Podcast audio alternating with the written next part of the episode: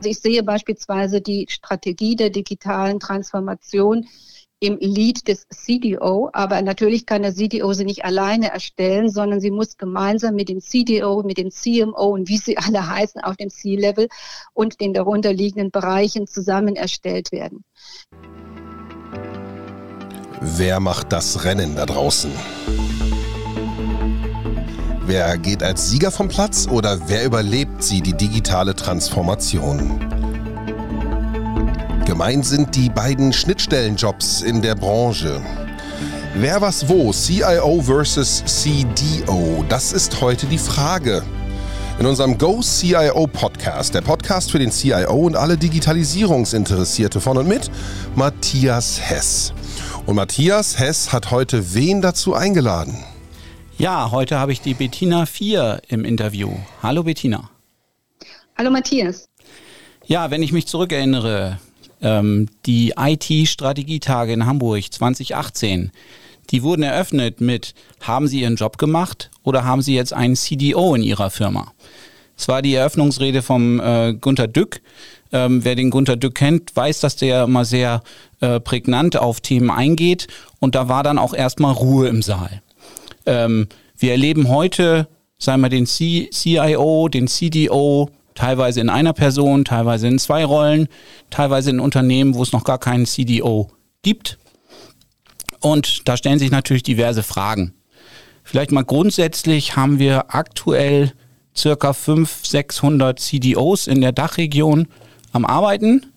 Ähm, die Anzahl der CDOs hat sich mehr als verdreifacht in den letzten drei Jahren. Und wir erleben auch einen immer stärkeren sagen wir, eine immer stärkere Nachfrage nach externen Experten, die dann diese Rolle übernehmen.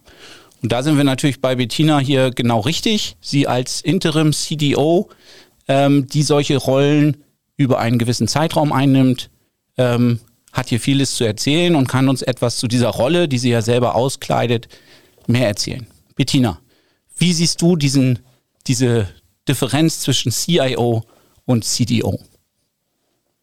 Ja, also da würde ich erstmal auf die digitale Transformation eingehen, um einfach mal zu beleuchten, was für Herausforderungen äh, bringt denn eine digitale Transformation mit sich. Und ich glaube, wir haben gerade jetzt durch die Corona-Pandemie hier einiges an Erfahrungen sammeln dürfen. Also das fängt ja an mit dem Homeoffice, wo wir gemerkt haben, ja, die Techniken konnten relativ schnell aufgebaut werden, aber das Zusammenspiel, wie arbeite ich jetzt mit meinem Team im Unternehmen zusammen, wie stellt sich das Team im Unternehmen dar, aber auch dann die Herausforderung zu Hause, das, die Eigenorganisation hinzubekommen, auch noch mit Homeschooling. Das hat gezeigt, dass es eben nicht nur die Technik ist, sondern dass es hier auch massiv um Menschen geht, deren Arbeitsumfeld sich plötzlich verändert, die sich selbst neu organisieren müssen, bis weit in die Privatsphäre hinein. Das heißt, die Anforderungen, Entschuldigung, die Anforderungen an so eine ja. Rolle oder die, die man normalerweise dem CIO oder in vielen Fällen, die dem CIO zugerechnet wird, hat sich massiv erweitert um, sag ich mal, Arbeitsprozesse, um Einbindung von Kunden, Lieferanten. Also ein deutlich größeres Spektrum, was da sozusagen eingenommen wurde. Richtig? Genau, also ich sehe den CDO quasi als Ergänzung zum CIO. Der CIO hat ja mehr, aus meiner Sicht mehr die Aufgabe, hier eine zukunftsfähige Systemlandschaft aufzubauen und ist im Rahmen dessen auch maßgeblich davon abhängig, was die Fachbereiche an Digitalisierung haben wollen, wie sie ihre Prozesse leben wollen.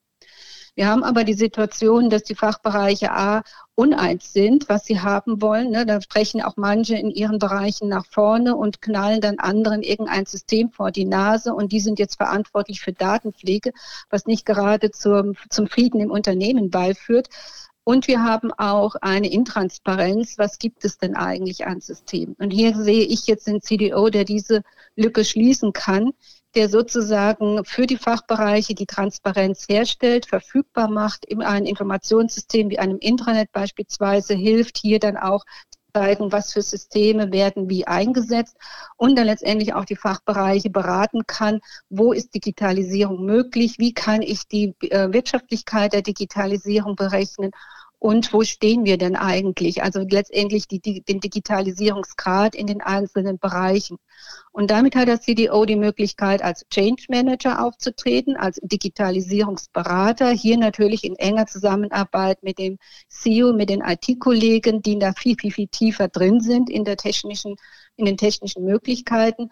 Und er hat auch noch die Aufgabe, Organisationen zu verändern. Das heißt, aus meiner Sicht ist er auch derjenige, der sich Prozesse anschaut und eben dort Digitalisierungspotenziale aufdeckt. Mhm. Würdest du denn sagen, dass die beiden dann gleichberechtigt nebeneinander stehen oder der eine über dem anderen, jetzt hierarchisch gesehen? Also ich würde hier ungern von Hierarchien äh, sprechen, sondern ich würde eher von Teams sprechen. Also ich sehe beispielsweise die Strategie der digitalen Transformation im Lead des CDO, aber natürlich kann der CDO sie nicht alleine erstellen, sondern sie muss gemeinsam mit dem CDO, mit dem CMO und wie sie alle heißen auf dem C-Level und den darunterliegenden Bereichen zusammen erstellt werden. Der CDO könnte aber die Aufgabe haben, über KPIs beispielsweise zu messen, ob diese Strategie auch umgesetzt wird und wer jetzt im Unternehmen der Blocker ist und wer der Treiber ist und welche Fachkompetenzen benötigt werden, um eben Störungen zu beseitigen. Das kann auf der einen Seite ein Business Analyst sein, auf der anderen Seite ist es vielleicht der technische Projektleiter und an der dritten Stelle brauche ich vielleicht eher den Change Manager. Das heißt, der CDO hat hier dann die Aufgabe zu schauen, was sind die Störungen in der digitalen Transformation um eben dann die Pläne auch wirklich umsetzen zu können. Mhm. Wie würdest du denn so ein CDO ausstatten mit, mit, sag ich mal, zum einen Geld, Ressourcen? Äh, so ganz ohne beides wird es wahrscheinlich schwierig werden, oder? Ja, natürlich. Also auf einer Seite denke ich, brauche eine gewisse Software. Es gibt ja mittlerweile so äh, Software, mit denen ich diverse Digitalisierungsgrade messen kann, KPIs messen kann, etc. Das Zweite ist, dass er vielleicht den ein oder anderen Spezialisten schon mal im Team haben muss, einen Change Manager, einen Business Analysten, Prozessanalysten. Aber im Wesentlichen sehe ich hier die Möglichkeit, auch mit Externen zusammenzuarbeiten, sodass er dann sein Team je nach Bedarf mit Change Managern oder mit Business Analysten entsprechend aufpeppen kann, weil sich ja der Bedarf auch im Rahmen der Digitalisierung ändert. Vielleicht kommt auch mal ein Agile Coach dazu, um eben an der einen oder anderen Stelle nochmal nachzubessern. Von daher sehe ich den CDO eben nicht jetzt als einen Bereich, sondern vielleicht sogar als Stabsstelle, die dann über alle anderen Bereiche wie in einer Matrixfunktion bestimmte Kontrollmechanismen einbaut, rekapituliert, wo stehen wir denn eigentlich und dann den Bereichen hilft, über ihre äh, Probleme hinwegzukommen. Mhm. Wie, wie erlebst du denn die CIOs? Ähm, wenn sie dann mit so einer neuen Rolle konfrontiert werden, die sie dann eben selber nicht spielen in dem Fall. Ähm, wie reagieren da viele und wie kann man sie da vielleicht abholen? Ähm, ich denke, man muss am Anfang auch klar die Zuständigkeiten definieren. Ähm, es hängt natürlich immer davon ab, wie der CEO gerade in dem Unternehmen platziert ist Manche sehen sich als den digitalen Treiber, der auch in die Fachbereiche geht, um eben dort zu beraten. Die fühlen sich jetzt da so ein bisschen aus dieser Rolle hinausgedrängt, wenn ein CDO dazwischen kommt. Das heißt, man muss dann wirklich face-to-face -face darüber sprechen, wer übernimmt welche Aufgaben und auch, dass man sicherstellt, dass die Informationen in beiden Richtungen auch fließen können und ausgetauscht werden. Also es darf auf keinen Fall in einen Konkurrenzkampf ausarten, sondern man muss erkennen, Mensch, ich habe hier jemanden, der mir Arbeit abnehmen kann, der bestimmte Dinge viel intensiver vorantreiben kann, weil er vielleicht auch eine unabhängige Rolle einnimmt. Ne? Also es ist natürlich schwierig, jetzt beispielsweise einen Marketingleiter zu sagen, du musst digitalisieren und dich selbst kontrollieren, wo du gerade stehst. Das macht jemand ungern, sondern da habe ich dann eine neutrale Rolle, einen CDO, der hier ein bisschen neutraler drauf schaut und sozusagen auch mal die, den Finger in die Wunde legen kann. Mhm. Jetzt hast du vorhin von Teams gesprochen. Ich wollte ja so ein bisschen in die hierarchische Struktur reingehen. Ähm, nichtsdestotrotz muss ja der CDO irgendwohin reporten. Heute ist es ja noch vielfach so, dass der CIO an den, an den CFO reportet, also an den Finanzchef. Äh, lassen mhm. wir mal dahingestellt, wie sinnvoll das noch ist. Wo siehst du da den CDO? Ja, das ist eine sehr gute Frage. Ähm, ich sehe ihn im Wesentlichen in, in den äh, Geschäftsführer, der dann für die Fachbereiche Marketing, Vertrieb, Kundenservice oder ähnliches zuständig ist, weil ich glaube, dass hier noch der größte Bedarf ist, bereichsübergreifende Digitalisierungsprojekte einzuführen. Ähm, Natürlich ist das Thema Digitalisierung etwas, was keinen ausnimmt. Es geht bis in die Finance hinein, es geht bis in die Logistik hinein. Von daher ist es extrem schwierig, da eine klare Trennung zu führen. Generell sollte der CDO an das Gesamtmanagement reporten um eben dort seine Punkte, die er anzubringen hat, auch wirklich bei jedem platzieren zu können. Mhm. Ich glaube, aber wie du gesagt hast, da geht es wirklich jetzt schon mehr um Teams, um weniger in einer hierarchischen Struktur zu denken. Nichtsdestotrotz treffen wir halt häufig noch auf solche Strukturen und das müssen wir irgendwie miteinander ja übereinbringen. Ähm, wir reden ja auch häufig im Rahmen der digitalen Transformation über, über ähm, Business Enabling ähm, wohin sich jetzt so ein CIO oder so eine IT-Abteilung hin entwickeln sollen. Ähm, wie, wie beobachtest du das denn? Ja, also da sehe ich auch ganz neue Entwicklungen. Also ich war in einem Projekt von einem wirklichen Großkonzern und dort wurden beispielsweise gerade in der IT ganz neue Denkstrukturen implementiert. Also beispielsweise haben die Mitarbeiter dort alle 14 Tage einen Tag frei, um sich mit irgendeinem beliebigen Thema mal direkt auseinandersetzen zu können, um eben da mal ganz neue Ideen auch in die Teams reinbringen zu können. Und ich glaube, das sind Sachen, das sollte man äh, noch weiter treiben, dass man eben hier wirklich so Thinktanks bildet, die dann auch von den Fachbereichen bestückt werden, um letztendlich auch äh, beide Sichtweisen mit reinzubringen und dann gemeinsam Digitalideen zu entwickeln. Und so, solche Thinktanks oder ähnliches, das könnte beispielsweise von so einem CDO organisiert und eingerichtet werden. Und inwieweit die dann zum Selbstläufer werden, zeigt sich dann, wie die Organisation damit umgeht. Mhm. Und wenn ich mich so zurückerinnere, 2016, 2017, als das so losging mit den CDOs in den Unternehmen, da hat sich eigentlich jeder dazu berufen gefühlt. HR hat gesagt, Mensch, ja, die Mitarbeiter sind ja das Wichtigste in Zukunft. Deswegen kommt der CDO auch aus dem HR-Bereich. Gut, ähm, der Vertriebschef hat gesagt, Mensch, aber die, die Kunden stehen ja im Mittelpunkt. Wir wollen jetzt ja Customer Centricity und diese ganzen Schlagworte, wo der gesagt hat, Mensch, jetzt eigentlich ist es ja mein Thema, hier die Digitalisierung, CIO sowieso, ist ja eine Technologie, ne, da geht es um Daten, da geht es um Informationen, da bin ich eigentlich der Richtige. Ähm, was würdest du sagen, wo, wo soll denn so ein CDO oder welche Historie sollte der denn mitbringen? Er sollte fachliche Hintergründe mitbringen. Also er sollte tatsächlich jetzt nicht wie der CDO rein technisch oder tief in Techniken drinstecken. Denn äh, meine Erfahrung ist, äh, und das habe ich gerade im letzten Projekt erlebt, die Fachbereiche mutieren immer mehr zu IT-Lern. Die äh, bilden sich weiter, was technisch möglich ist, können manchmal sogar schon programmieren.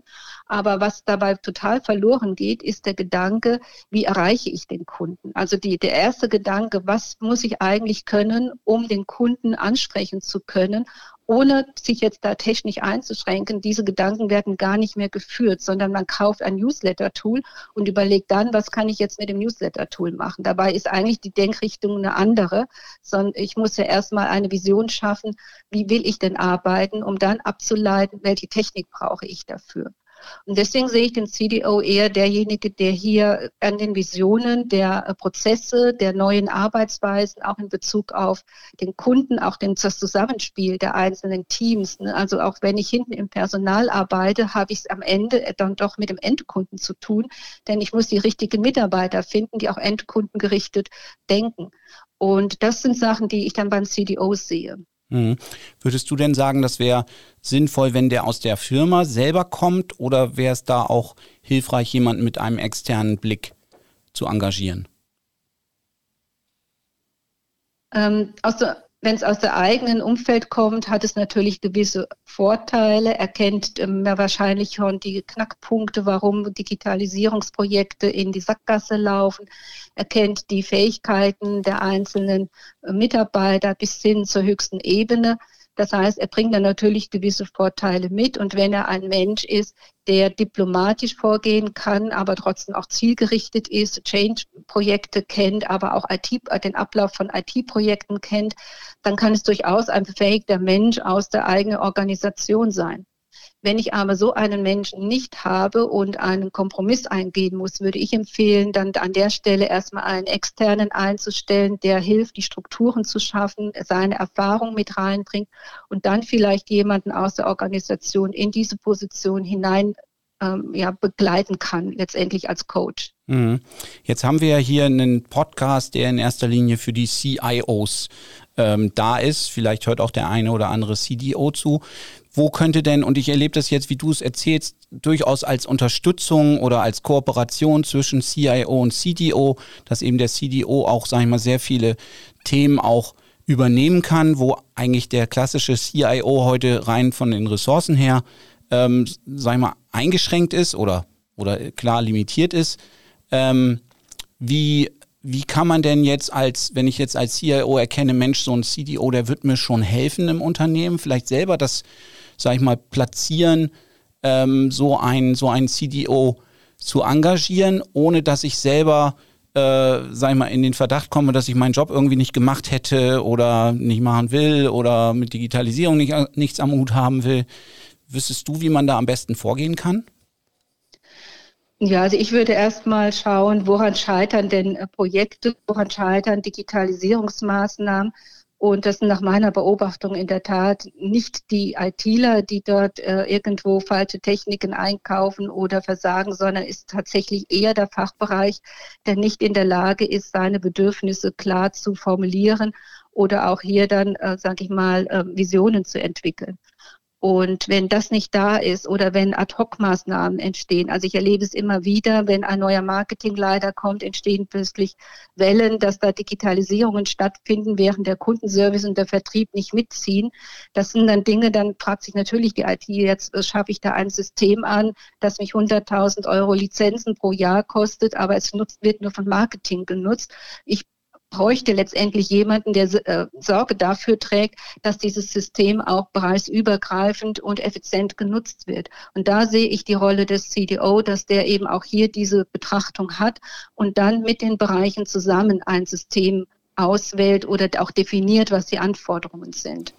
Der hätte natürlich auch eine gewisse neutrale Rolle. Sagen wir, wenn wir jetzt so über Silo denken, Cross-Functional Teams nachdenken oder, oder das in unser Gedächtnis kommt bei dem Thema, ähm, würden wir natürlich mit so einer CDO-Rolle auch, wie gesagt, so eine Art neutrale Stelle schaffen, wo man nicht sagen kann, die vertritt jetzt in erster Linie die, die IT, bitteschön einfach und standardisiert und auch nicht den Fachbereich, äh, bitte so, äh, so viele Henkelchen dran äh, wie nur möglich, sondern der vielleicht so ein, so ein bisschen neutraleren Blick, wie gesagt, hat auf die, auf die Thematik. Genau, der könnte ja beispielsweise überlegen, ähm, wie kann man, welche KPIs kann man definieren um die Wirtschaftlichkeit eines Systems zu messen oder auch ähm, zu definieren, das System wird dann angeschafft, wenn die und die Funktionen auch wirklich umgesetzt sind und wir die Zusage der Bereiche haben, dass sie daran mitarbeiten. Beziehungsweise, wenn ich dort auch diese Digitalstrategie ansetze, dann habe ich darüber natürlich auch nochmal ein Instrument, das von vornherein mit in die Ziele der einzelnen Bereiche reinzuschreiben und auch zu überwachen, dass diese Ziele in den Bereichen auch wahrgenommen und umgesetzt werden. Mhm. Und das ist genau die Position, die du sagtest. Der hat eine Art von Neutralität. Er hat keine eigenen Interessen, weil er jetzt nicht für Marketing sozusagen verantwortlich ist und vielleicht dann äh, dort auch die Aufgabe hat, den Marketingmenschen in seinem Digitalisierungsdrang ein bisschen zu bremsen, während er vielleicht im Vertrieb demjenigen mal ein bisschen auf die Füße treten muss, damit er in die Pushen kommt. Und äh, so kann er auch ähm, Konflikte, sage ich mal, etwas entschärfen, indem er sozusagen als Mentor mit auftritt und Kompromisslösungen findet. Wer, was, wo? Wer, was und wo macht denn die Schlüsselfunktion eines CDOs. Heute zu Gast im Podcast, im GoCIO Podcast ist Bettina Vier. Und Bettina Vier selbst als Interim-Managerin, als CDO im Einsatz weiß zu berichten, welche Schlüsselfunktion, welche Schnittstellenfunktion der Rolle einer CDO, das kann man ja verdenglischen, zuteil wird. Und das Ganze passiert heute hier im GoCIO Podcast, dem Podcast für Digitalisierungsinteressierte von und mit Matthias Hess. Matthias, die Schnittstelle zu der Funktion, die Matthias Hess selber, nämlich den CIO gibt, wird die jetzt immer deutlicher? Ja, zum Teil schon. Zum anderen Teil fühle ich mich immer noch so als, als CIO schon schwerpunktmäßig auch verantwortlich. Und es sind natürlich auch die neuen spannenden Themen, die da mit der digitalen Transformation kommen. Deswegen bin ich immer noch so ein bisschen eingeschränkt begeistert über dieses CDO-Thema. Ähm, wir haben ja als Subtitle sozusagen, wer überlebt die digitale Transformation. Bettina, würdest du denn jetzt sagen, das ist eine Rolle auf Zeit? Die des CDOs, nur um das nochmal. Nein, es, aus, aus meiner Sicht ist es eine Rolle, die sich in ihren Aufgaben verändern kann. Ähm, wenn ich erst einmal am Anfang bin und erstmal eine Digitalstrategie einführen muss, dort dann auch entsprechend die einzelnen äh, Rollenverteilungen mit äh, äh, durchdiskutieren muss, dann ist es eine andere Aufgabe, als wenn jetzt ein Unternehmen schon in einem gewissen Prozess, in einem Fluss ist, der dann nur noch begleitet werden muss. Und ähm, ich vermute mal, wenn man mit dem CDO anfängt, dann habe ich erstmal einen großen Aufwand. Ich brauche viele Spezialisten, um die Ist-Situation zu analysieren, um abzuleiten, was welche Themen Themen äh, haben wir jetzt noch vor der Brust, was müssen wir umsetzen, wie wollen wir das umsetzen. Und sobald das Ganze etwas geschmeidiger wird und auch die Mitarbeiter dort stärker integriert sind in den Vorplanungen, dann wird die Rolle des CDO, sage ich mal, kleiner und damit auch äh, sage ich mal, mit weniger Macht natürlich befüllt, aber trotzdem notwendig, um sozusagen diese neutrale Position beizuhalten. Beim Personalwechsel, wie zum Beispiel einen veränderten äh, Führungskraft im Vertrieb kann es dann immer wieder zu Störungen kommen, wo dann der CDO mit eingreifen kann. Es hängt dann am Ende auch von der Größe des Unternehmens ab. Bei kleineren Unternehmen macht es vielleicht Sinn zu sagen, ich habe einen externen CDO, der dann immer wieder mal so eine Art Review im Unternehmen führt und letztendlich die äh, Schmerzpunkte nochmal aufführt und hilft, diese zu beseitigen. Habe ich ein sehr, sehr großes Unternehmen, das auch immer wieder neuen Strukturierungen unterliegt, dann äh, macht es wahrscheinlich Sinn, einen CDO permanent zu beschäftigen, der dann diese Umstrukturierungen auch begleitet. Ja, ich sag mal so, der Titel geht ja auch davon aus, wer überlebt die digitale Transformation, dass die irgendwann mal zu Ende ist. Und allein das kann man ja schon äh, diskutieren, ob das überhaupt mal zu Ende sein wird oder ob das nicht ein Thema ist, was uns zumindest auf die nächsten 10, 20 Jahre mit immer neuen Technologien, mit immer neuen Möglichkeiten jetzt erstmal in Atem halten wird. Davon würde ich jetzt erstmal ausgehen. Äh, von daher würde ich auch sehen, wenn denn diese Rolle CDO äh, in dem jeweiligen Unternehmen Sinn macht, dann würde ich die auch längerfristig dort, dort äh, etablieren wollen und würden. No? Ja, sehe ich genauso. Ja. Also die digitale Transformation ist nichts, was äh, zu Ende geht. Wir haben sie erlebt, wie schnell wir von den 80er Jahren mit einfachen PC-Arbeitsplätzen jetzt hin äh, mit der Einführung von KI sind. Das heißt, hier verändern sich permanent die Situationen und es bedarf dann auch letztendlich das Change Management, Prozessänderungen und ich glaube, da kann gerade der CDO dann sehr viel unterstützen, während der CIO sich eher darauf konzentriert, wie sieht meine Systemlandschaft aus, welches Know-how brauche ich bei den Entwicklern, welches Know-how im Datenmanagement. Also wie gestalte ich eine Landschaft, die weniger komplex ist, aber dafür trotzdem zukunftsfähiger. Mhm. Jetzt hast du schon mehrfach den Begriff Change Management äh, in den Mund genommen und das ist ja auch eins meiner Lieblingsthemen. Also sprich das äh, organisierte oder das Organizational Change Management, Kulturveränderung, Prozessveränderung, Veränderung in der Art, wie wir arbeiten. Welche Bedeutung würdest du dem denn beimessen und was sind da so die Erfolgsfaktoren? Das Change Management ist eine extrem wichtige Aufgabe, denn das ist das, was den Menschen ausmacht. Ähm, es gibt Menschen, die äh, springen sofort auf Veränderungen an, die freuen sich, dass da endlich mal was Neues herüberkommt. Und es gibt andere Menschen, die extreme Ängste haben, dass sie überfordert sind, dass ihr Arbeitsplatz verloren geht durch die Digitalisierung und äh, letztendlich damit auch ihre Zukunftsperspektive verlieren.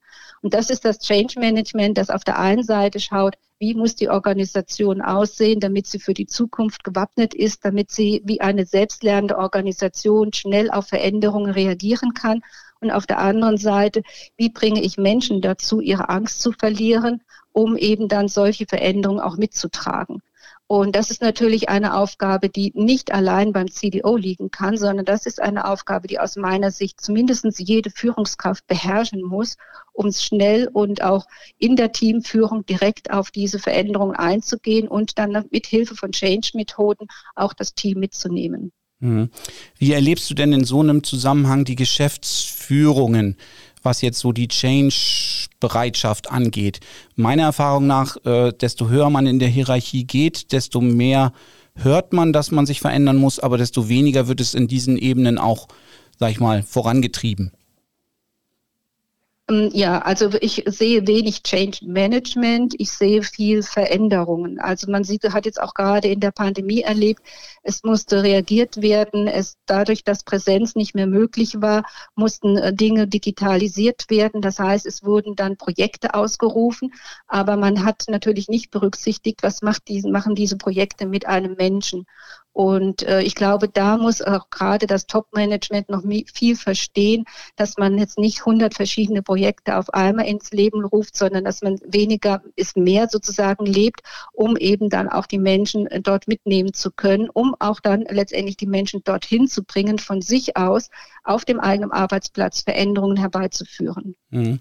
Jetzt wurde immer propagiert, Mensch, die Pandemie hat jetzt die die Digitalisierung in den Unternehmen massiv vorangetrieben.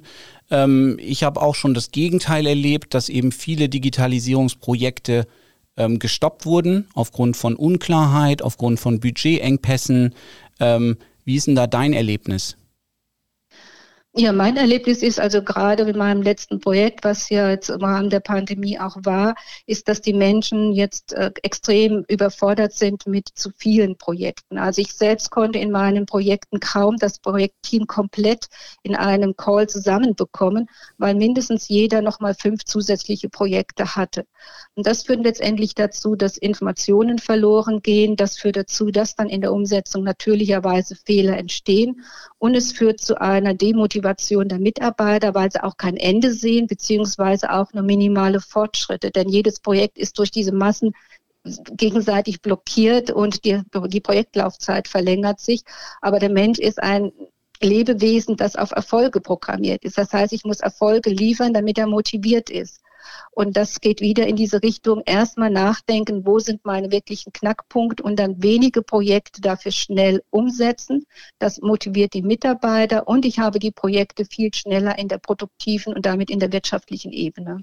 Also dem kann ich auch nur komplett zustimmen. Ist auch so ein meiner Lieblingsthemen. Lieber weniger Projekte äh, und die in einer kürzeren Zeit fertigzustellen, als so wie es ja in vielen Unternehmen immer noch ist, dass die Mitarbeiter in verschiedensten Projekten drin sind und nichts geht so richtig voran. Ich sag mal, wenn wir uns solche Methodiken wie Scrum angucken, die, die, die vermeiden oder die, die verhindern sozusagen quasi, dass ich in mehreren äh, Projekten arbeite, dann funktioniert das ganze System im Grunde genommen nicht mehr. Ähm, deswegen vielleicht auch die, der, der große Erfolg von solchen äh, Scrum-Projekten, äh, die deutlich effizienter, in vielen Fällen zumindest deutlich effizienter und, und zügiger umgesetzt werden können und dann eben, wie du sagst, auch zu einer höheren Motivation der Mitarbeiter führen, weil sie eben auch mal sehen, wie Dinge auch, sagen wir, erfolgreich dann umgesetzt wurden. No? Also unser Titel, wer was wo, CIO versus CDO, ist eigentlich vielleicht nicht ganz richtig gewählt, sondern es kommt auf die Kooperation an zwischen diesen beiden Rollen. Beide nebeneinander haben ihre, ihre Berechtigung. Und es geht auch nicht darum, wer die digitale Transformation überlebt, zumal wenn wir davon ausgehen, dass sie mal mindestens noch die nächsten 10, 20 Jahre äh, voranschreiten wird, hat das sicherlich ein, ähm, eine gewisse Beständigkeit. Bettina, erstmal vielen Dank für dieses Interview. Ich danke dir auch, Matthias.